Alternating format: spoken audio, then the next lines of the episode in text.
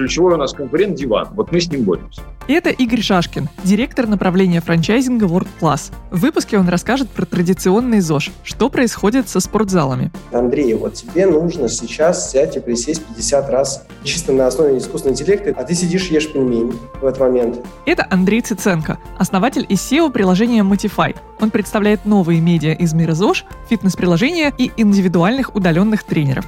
Ну, я хотел бы предложить такой еще антропологический взгляд на здоровый образ жизни. С моей точки зрения, это в некотором смысле равносильно религии. А это Максим Кашулинский, создатель медиа про саморазвитие Reminder. Он расскажет, какие тренды есть в индустрии и о каком ЗОЖе сейчас интересно читать людям. В подкасте мы обсудим, как трансформировалась мода на здоровый образ жизни, чем она похожа на религию и какой у ЗОЖа в России главный оппонент – Первый вопрос будет Игорю. Игорь, скажите, вы замечаете ли, какие движения в последнее время происходят вот с точки зрения ЗОЖ? Э, как этот тренд из такой классической индустрии офлайновой начал перемещаться в онлайн, и как-то это на World Class отражается? Заметно ли вообще вот это новое количество конкурентов, какое-то новое движение в сторону диджитала? Для нас ЗОЖ – это те люди, которые платят рублем за фитнес. Вот если взять аналитику, которая есть в России, то это составляет всего там порядка 3%. Если мы берем Европу, то это там больше 20-30, ну и Америка там за 40 уже уехала. То есть, по сути, в Америке каждый второй человек так или иначе платит за фитнес, ну, за какую-то услугу там. Онлайн, офлайн, вообще не принципиально. В России это три. Поэтому, когда мы говорим о каком-то таком рынке, то как бы вот он не такой уж и большой пока. Поэтому сегодня э, да, наш рынок развивается вокруг вот этих трех процентов, и максимально там все игроки на рынке, на самом деле, онлайн, офлайн, стремятся все больше и больше людей вовлечь в эту историю, потому что это, наверное, главный вызов, который у нас есть э, в нашей стране. Если говорить о том, что произошло во время пандемии, или в смысле, как на нас повлияло, ну, наверное, первое, пинок под зад с точки зрения развития каких-либо онлайн-продуктов. Это нам дало, первое, органический трафик, который вырос, если брать Инстаграм, то у нас клиентская база, точнее наши почитатели, выросли в 4 раза. То есть было 70 тысяч, стало 300. Это произошло буквально там за первые полтора месяца наших эфиров. И, по сути, мы начали с этой аудиторией работать. Мы начали им задавать вопросы, получать ответы, почему они нас смотрят и так далее. И в какой-то момент ты понимаешь, что основная ценность – это качество тренера, который вот на экране, и то, как сам этот продукт выглядит. Звук, качество света, ну и картинки и так далее, и так далее. Понятно, что рынок, мы его видим очень емким, но в перспективе не двух-трех лет, а скорее там десяти лет. Потому что, ну еще раз говорю, да, у нас проблема не в продукте, а проблема в потреблении. У нас количество людей, кто потребляет этот продукт в любом виде, в нашей стране пока очень маленькое.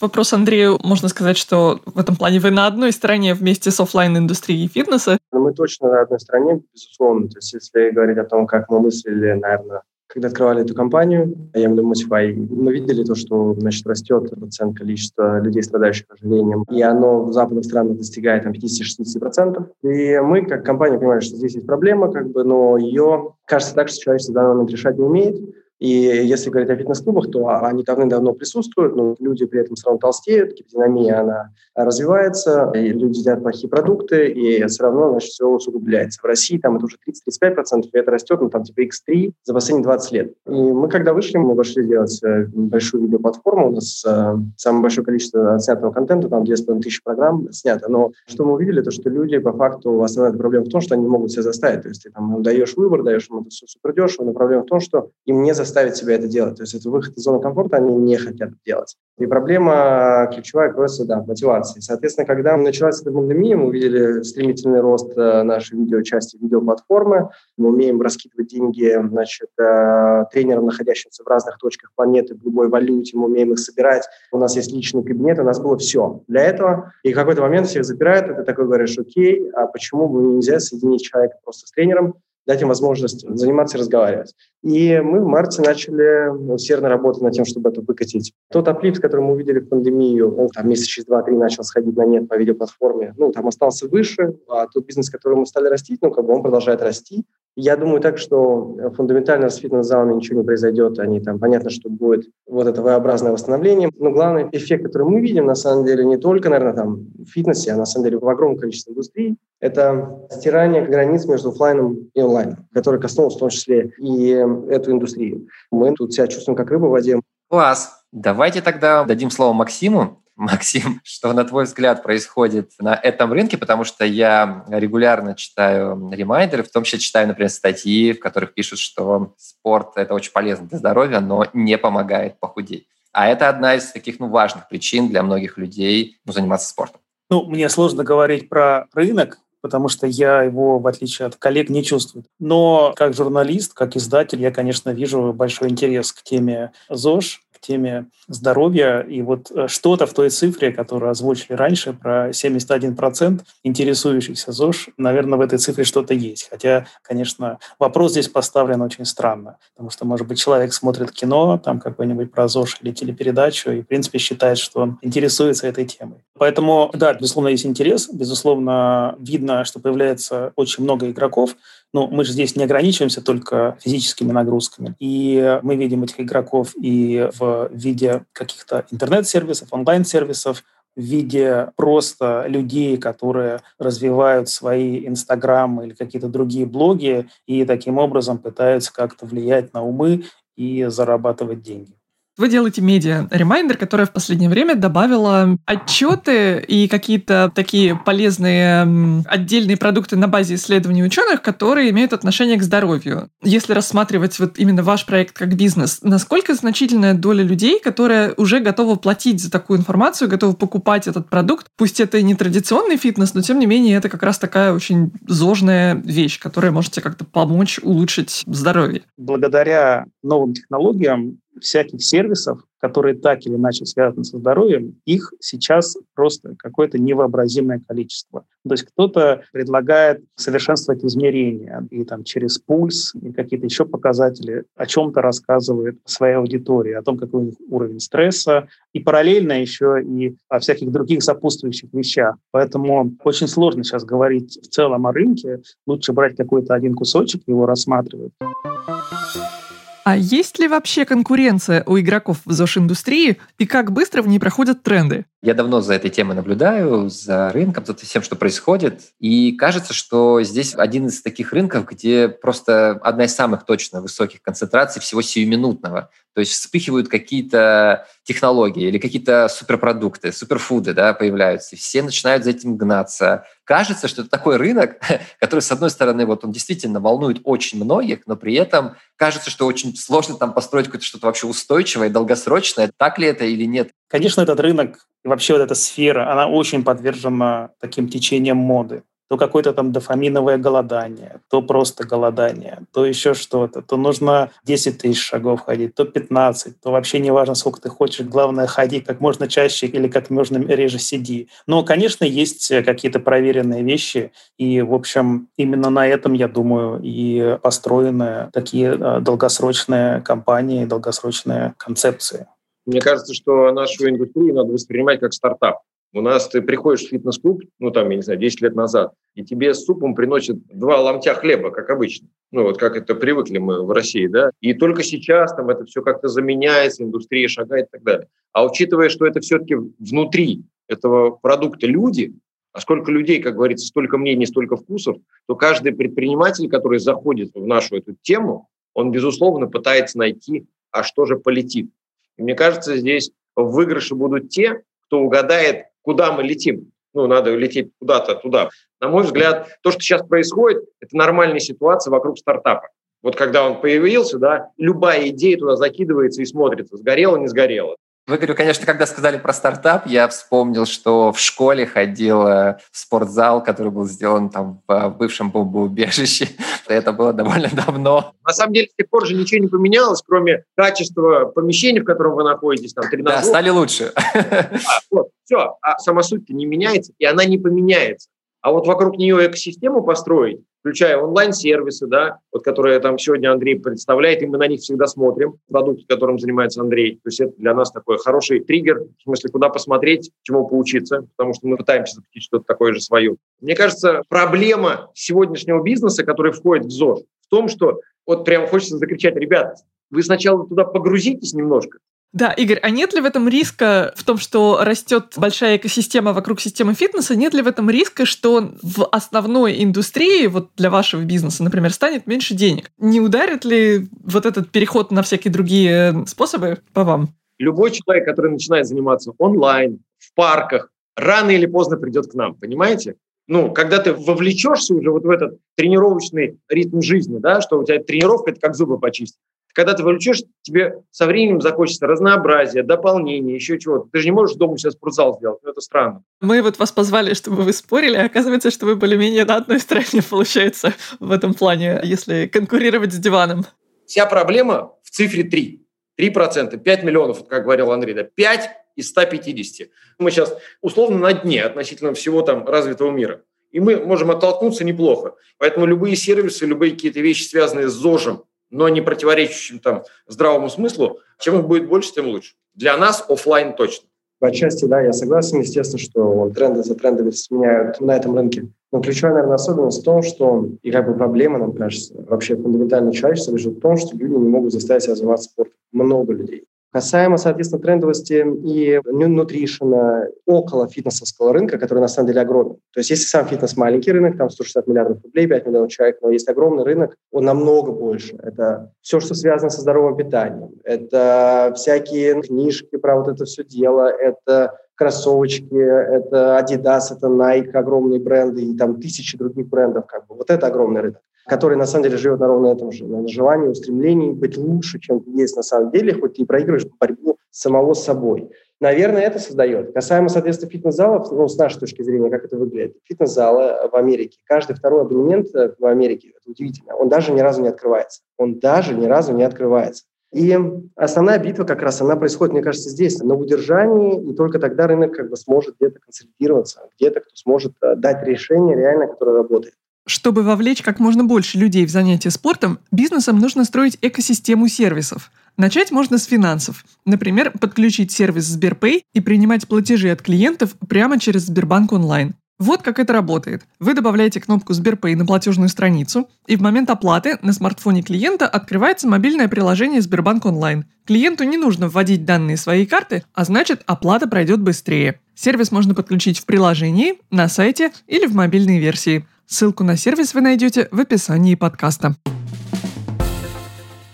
А как вообще ЗОЖ связан с религией? Почему, чтобы перебороть человеческую лень, нельзя просто платить сервисы для тренировок? Максим, а, на твой взгляд, как вообще сейчас э, в этой сфере? Если туда заходить новым бизнесом, то какие из этих трендов растут и где самая движуха? Я хотел бы предложить такой еще антропологический взгляд на здоровый образ жизни. С моей точки зрения, это в некотором смысле равносильно религии такой взгляд, он, в общем, показывает, что вот это стремление к здоровому образу жизни – это некая базовая потребность, да, получается сейчас человека и э, больше, чем просто мода. Но внутри этого вот, стремления, да, этого большого направления, конечно, есть очень много разных э, таких микропотребностей, и на них влияет и медиа, и э, социальные сети, и то, что люди видят на экранах своих смартфонов. Поэтому э, здесь, наверное, нужно различать то, что есть какая-то сиюминутная мода, да, там связанная с питанием или с какими-то определенными видами физической нагрузки, и есть, наверное, какие-то такие большие направления.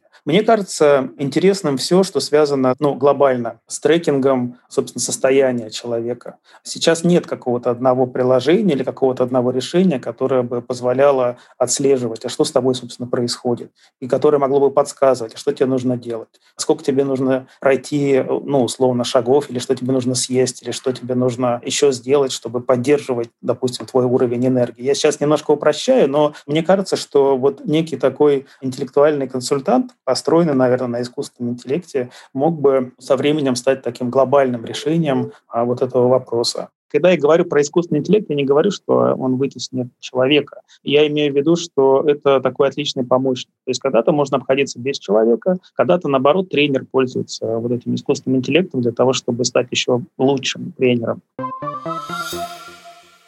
Может, ЗОЖ теперь и в школах начать преподавать? Ой, Игорь и Андрей, а вы в своих продуктах как-то интегрируете, ну, я не говорю прям искусственный интеллект, но, возможно, какие-то дополнительные возможности, которые помогают человеку трекать э, свое там состояние и свои успехи без тренера, вот что в офлайн фитнес-клубе, что при занятиях онлайн? Я думаю, что вот э, Максим сделал очень правильное замечание, что будущее как раз за симбиозом человека и искусственного интеллекта в качестве помощника. Почему? Потому что, исходя из того, что мы видим, есть типа самоорганизованные, дисциплинированные люди, и они как раз э, могут быть супер гиками, они там ходят с аурой, кольцом, им не нужна вот эта сторонняя какая-то мотивация, у них как бы все достаточно, они стоят на жестком фундаменте, это часть их жизни, про них даже неинтересно, честно говоря, разговаривать. А вот если говорить про других, то получается так, что, допустим, тебе телефон говорит, Андрей, вот тебе нужно сейчас взять и присесть 50 раз чисто на основе искусственного интеллекта, а ты сидишь ешь пельмень в этот момент. И в этот момент они говорят, что они, они что-то знают. То есть понятно, что он будет учиться, но у тебя нет коммитмента, у тебя нету как бы страха, что ли, взять и выключить его просто.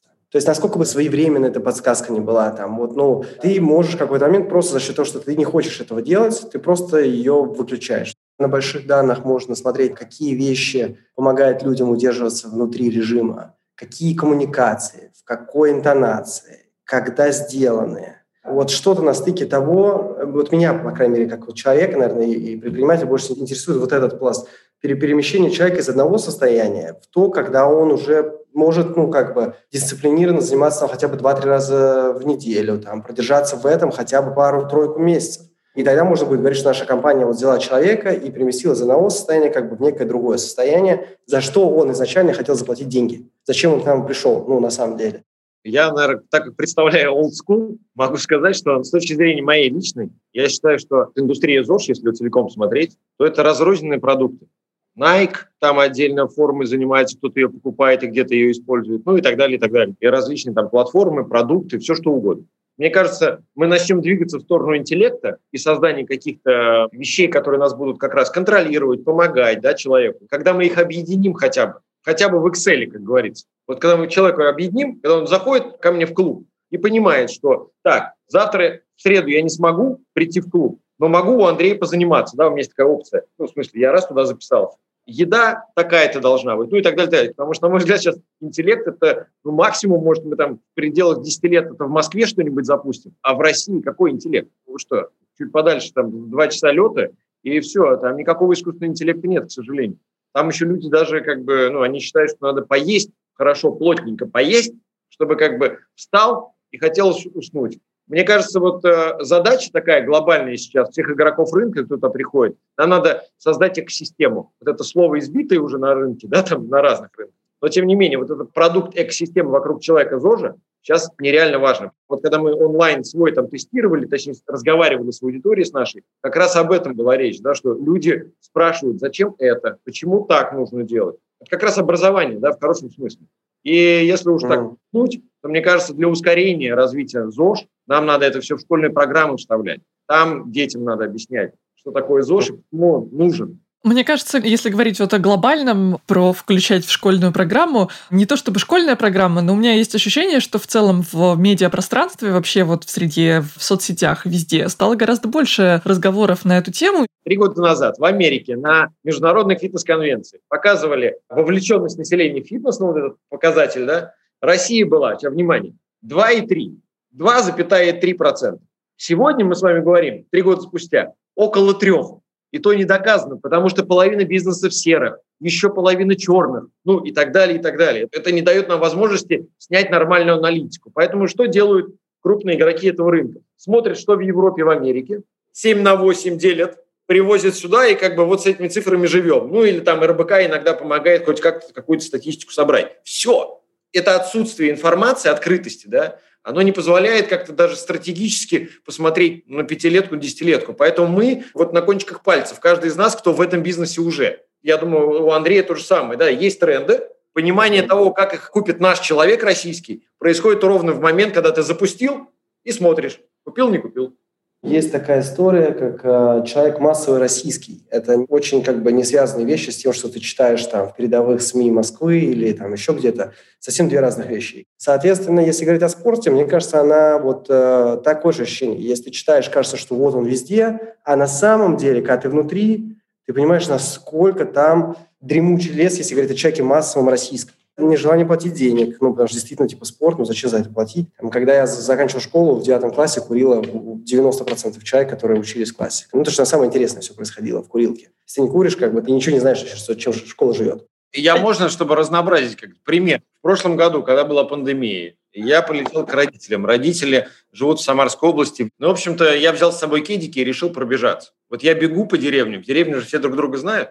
Меня останавливают. Привет, привет. Что-то случилось? Куда бежишь? Я говорю, никуда, я просто бегу. Вот это а массовость сознания, да. Живя в Москве, нам кажется, утром выгляни в окно, все бегут. Я вам говорю, приедь в Рязань, там никто не бежит. Это 200 километров от Москвы. Никто там не бежит. Чем-то фитнес-приложения похожи на банковские. Они тоже быстро взлетели в России, потому что до этого индустрия была в упадке.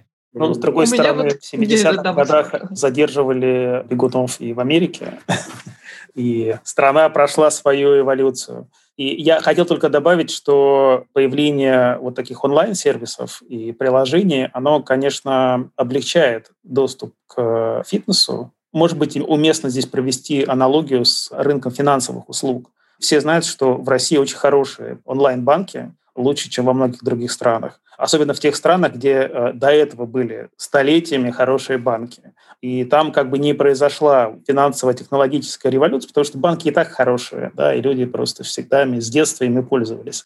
Может быть, то же самое сейчас происходит или случится э, в России и с фитнесом. Мы не знаем, на самом деле, сколько людей подключается, хотя, может быть, Андрей знает, сколько людей подключается к приложениям для того, чтобы заниматься йогой или бегом или чем-то еще, и насколько активно они этим пользуются. Да, я хотела Андрею задать вопрос про Motify, поскольку вот вы как раз, можно сказать, стартап. Вот по первым результатам вашей деятельности совпали ли они с тем, на что вы рассчитывали, когда строили бизнес-модель, когда изучали этот рынок, когда видели вот этот большой сегмент неохваченных фитнесом людей, которые, тем не менее, готовы заниматься дома? Вот по первым результатам, может, вы могли бы привести какой-то вот пример, что совпало, что нет, там, сколько вы думали будет пользователей, там, сколько вот пока на самом деле, там, пришлось ли как-то корректировать вот ваши ожидания с реальностью? Да, да, пришлось. Я могу так сказать, что мы строили бизнес-модель, исходя из того, что мы сервис по подписке, который предоставляет куча спорта за очень дешево, записанного. И потом просто мы ушли совсем из этого бизнеса, ушли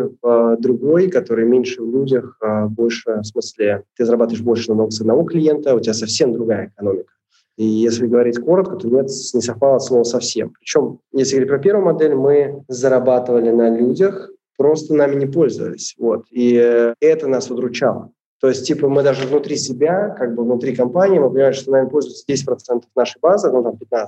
И даже при том, что ты даешь вроде как прибыль на, на, на ну, то есть, если ты вычисляешь маркетинг, какие-то отчисления тренерам, ты зарабатываешь, но в лонгране ты не понимаешь, э, как бы, куда это дальше двигается или что с ним делать. Типа нагревается конкуренция, порог входа низкий, люди не получают зачем приходят. И вот мы сделали пивот, и мы очень как бы этому рады. А вот это изменение произошло в том числе потому, что заниматься лично, даже онлайн, это некое большее вовлечение клиента. Да, потому что если ты занимаешься подпиской, ты в 9 из 10 случаев не придешь, э, ты не позанимаешься. А когда у тебя есть человек, с которым ты общался уже 15 часов за последние два месяца, и у тебя есть коммитмент.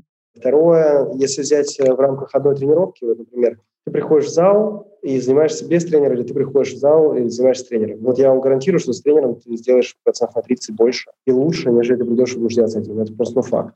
Мы считаем, что институт тренерства просто типа в спорте супер важен. Ну, вообще, вот по разным аспектам. Мы безопасный способ, эффективный способ, да. И наш как раз, почему мы мотивацией занимаемся? Мы изначально пытались решить проблему мотивации. Вот мы ее решили каким-то вот таким своим способом.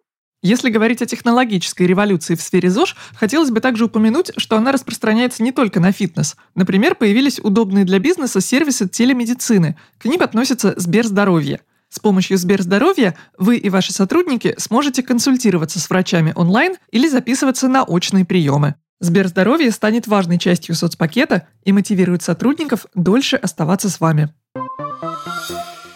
А как персонализировать фитнес-приложение? Мы просто с разных сторон подходили к истории про персонализацию, там, индивидуализацию. Можно ли назвать это таким каким-то основным драйвером или нет? Или все-таки в этом бизнесе больше будет за счет ну, каких-то массовых решений, универсальных? Я думаю, что все они будут жить. Я думаю, что мотивацию можно решить не только таким образом. Коммитментом ты ее будешь просто решать для определенного типа людей, определенного сегмента, но есть э, другие способы решения. Например, есть community-based мотивация.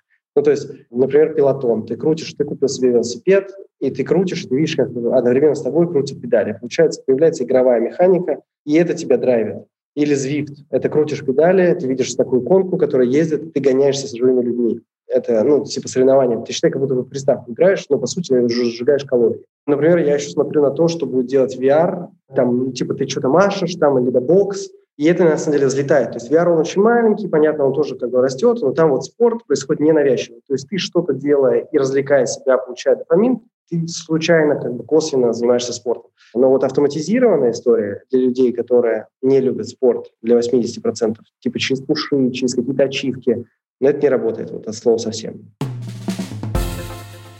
И что в ЗОЖ-бизнесе успело устареть, а что наоборот? А можем вы выскажете какие-то мнения на тему, а что, не знаю, точно уходит в историю? Какие модели отмирают сейчас на рынке здоровья? Продукты, может быть, технологии? Мне кажется, никакие. Угу, мне тоже так кажется. Я вот не могу сказать тренд. Мне кажется, здесь очень важно зацепиться за взращивание вот этого персонала, который может это делать. Потому что мы сейчас запустим море всевозможных онлайн-сервисов ну, там, и тренировочных процессов, но кто вести-то будет? Ну, не может человек на семи каналах вести сразу, да, это какой-то сюр. А те, кто офлайн работают, им некогда, они могут только ночью вести или в свои выходные. Ну, то есть такая вот проблема. Поэтому здесь вот одно за другое цепляется, и пока мы будем создавать там, и Андрей будут создавать вот эти платформы, на которых человек за недорого может потренироваться, и персонально в том числе, параллельно должны создаваться платформы, на которых людей будут учить преподавать. Это вот то, что должно нас дополнять. Вот мы сейчас говорим там про разные, вот куда нужно вкладываться? Вот туда. Потому что платформа онлайн, на которой тренер может продать свою тренировку, есть. А на которой он может стать тренером, нету.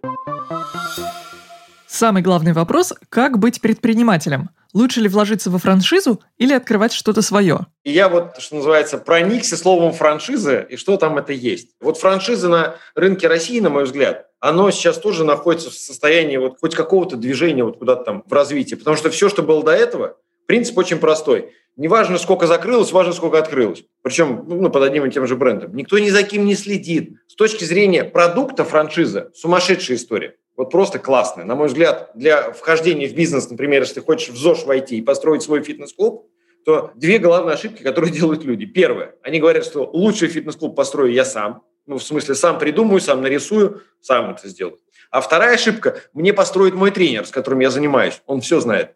Вот это две большие беды, которые, в общем-то, строят не всегда качественный фитнес-клуб. А что это означает для нас, для тех, кто строит хорошие клубы, да, кто ну, в это вкладывается? Это означает, что мы теряем конкурентные преимущества, такие как там качество оборудования, потому что тот же тоже вложился дорого, там ремонт, еще чего-то. И по сути человек приходит и говорит, ну вот за 5 тысяч, а вот за 50. В чем разница-то? И здесь начинаешь объяснять, слушай, тренерский состав. Сегодня человек, который решил купить карту, он покупает либо цену, либо картинку. Что-то такое происходит. Поэтому с точки зрения того, кто сюда должен войти в эту или хочет войти, мой первый главный совет – обращайтесь за советом, за консультациями, платите деньги тем компаниям, которые в той нише, в которую вы хотите войти, сами развиваются в хорошей динамике, ну и так далее, и так далее. Есть такие компании, слава богу, в нашей стране, и на них надо смотреть. Ну, мне как медиа сложно давать э, совет, э, что нужно сделать э, предпринимателям, в какую сторону двигаться. Мне пришла в голову аналогия, что такие традиционные фитнес-клубы, они чем-то похожи на традиционные медиа, и ждет, ну не ждет, они проживают точно такую же судьбу. Ну, то есть когда-то газеты, телеканалы были монополистами, да, то есть не было никаких других медиа, вообще не было никакой другой возможности, где бы то ни было давать рекламу. Поэтому медиа жили просто замечательно. А, строили свои небоскребы, открывали карпункты по всем э, странам. Да. Потом медиа, благодаря технологиям, стали делать вообще все. Да? То есть ты сейчас э, запускаешь Инстаграм или Твиттер, вот у тебя медиа. И иди, пожалуйста, собирай свою аудиторию и монетизируй ее. Но это не значит, что старые медиа умерли все. есть там замечательные примеры. Обычно все ориентируются на американские или европейские примеры. Ну, то есть есть там Нью-Йорк Таймс или Wall Street Journal. И они э, как-то нашли возможность в этой новой ситуации сохранить э, свой бренд, сохранить свою аудиторию, даже нарастить ее и увеличить даже количество денег, которые они зарабатывают. За счет того, что они вот на ходу поменяли свою бизнес-модель. Ну и то же самое, наверное, будет происходить и с традиционными традиционными такими фитнес-клубами?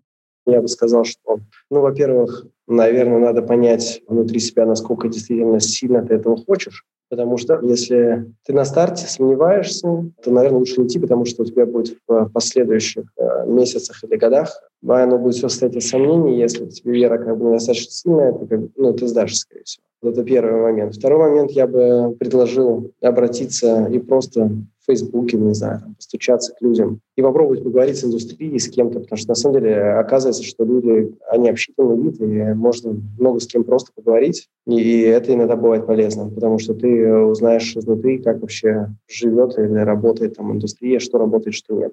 Дальше потратил бы много времени на изучение цифрового ландшафта мирового, на изучение прям досконального Индии, Китая, Америки, с раундами, с паузами между раундов, с количеством установок, как они живут, почему. Дальше, исходя из этого, ну, там, планировал, если говорить о цифровом фитнесе, то сейчас, в данный момент, у тебя не так много моделей, которые себя чувствуют нормально, у тебя просто не так много. Да, вот я бы понял, какие они, оценил бы там конкуренцию в них. А касаемо офлайна, я бы здесь точно совершенно, наверное, пошел бы, чтобы снизить риск э, к большому устоявшемуся бренду, потому что ну, строить за свои деньги бренд – это очень дорого. Это реально шумный мир, очень, и тебе потребуется очень много денег и времени.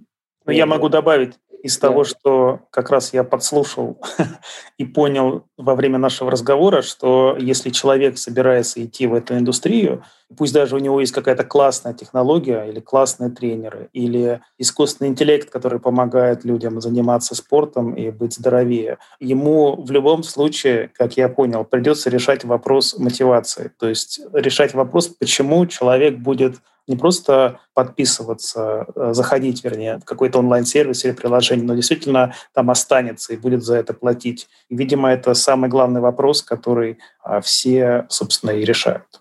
Да, мне тоже пришла в голову мысль как раз, что на рынке ЗОЖ, как бы он ни рос и как бы эти тренды не влияли на наше потребление, все равно в первую очередь нужно отталкиваться именно от того, что действительно нужно большому количеству людей. И есть ощущение, что все-таки эта сфера пока немного ну, маржинальная, если так можно сказать, в смысле, что маржинальное количество людей действительно в нее вовлечено. Хотя, возможно, внутри вот особенно медийного информационного пузыря кажется, что это прямо на каждом шагу, и что кругом сплошное ментальное здоровье, забота о себе, забота о собственном а, физическом здоровье в том числе. Наверное, если посмотреть на картину шире, то это все-таки не так. И прежде чем свои деньги вкладывать в эту сферу, нужно, конечно, рынок изучить очень хорошо. Не то чтобы это какая-то новая мысль, но вот именно в этой сфере, поскольку она не массовая, окажется массовой, вот э, мне кажется, это важная вещь.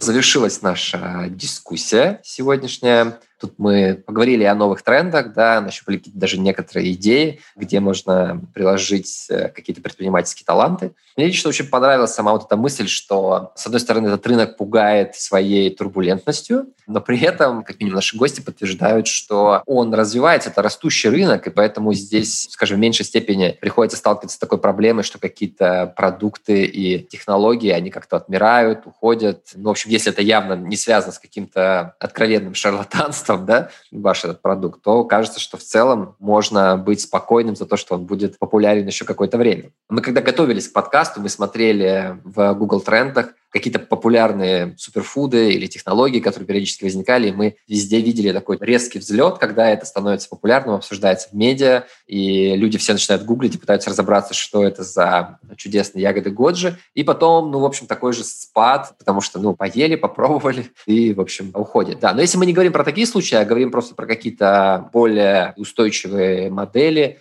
то кажется, что там даже, в общем, традиционная индустрия, несмотря на все стрессы, которые возникли из-за там, пандемии, из-за конкуренции с онлайн-сервисами, чувствуют себя неплохо и развиваются и идут дальше. Что тебе, Наташ, понравилось больше всего в нашем разговоре? Мне показалась важная мысль про то, что хотя нам и кажется, что ЗОЖ повсюду, это все-таки в абсолютных цифрах охватывает э, не так уж много людей, еще меньше в процентном соотношении. Вот эта история про то, что 3% россиян платят за фитнес-услуги сегодня, она, конечно, меня, можно сказать, поразила, потому что мне казалось все-таки, что проникновение культуры фитнеса и заботы о себе немного дальше и глубже ушло в народ. Оказалось, что все-таки нет. Просто, может быть, кто-то просто не платит. Вот. Да, безусловно, такие люди есть, их достаточно. И к тому же сейчас существует достаточно много бесплатных способов ходить с шагомером или без, заниматься во дворе на турнике, и даже онлайн открой YouTube и найдешь миллион роликов с кучей упражнений. Главное, если у тебя хватает силы воли их делать, вот, пожалуйста, ты уже заботишься о себе и, можно сказать, оказываешься в тренде ЗОЖ. Ну, для бизнеса это все, да, означает несколько вещей.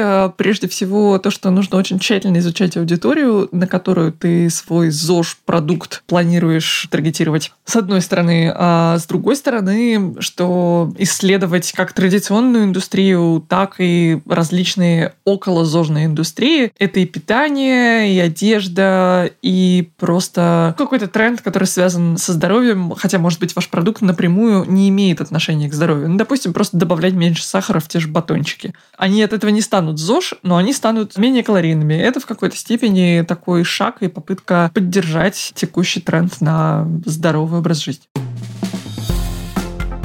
Спасибо, что послушали нас. С вами был подкаст «Работаем дальше». Это подкаст о трендах, и выходит он в рамках медиа Сбер Бизнес Live. И с вами были я, Александр Федорчук. И Наталья Суворова. Подписывайтесь на наши соцсети и на наш подкаст, где бы вы его не услышали, а мы будем работать дальше. До свидания.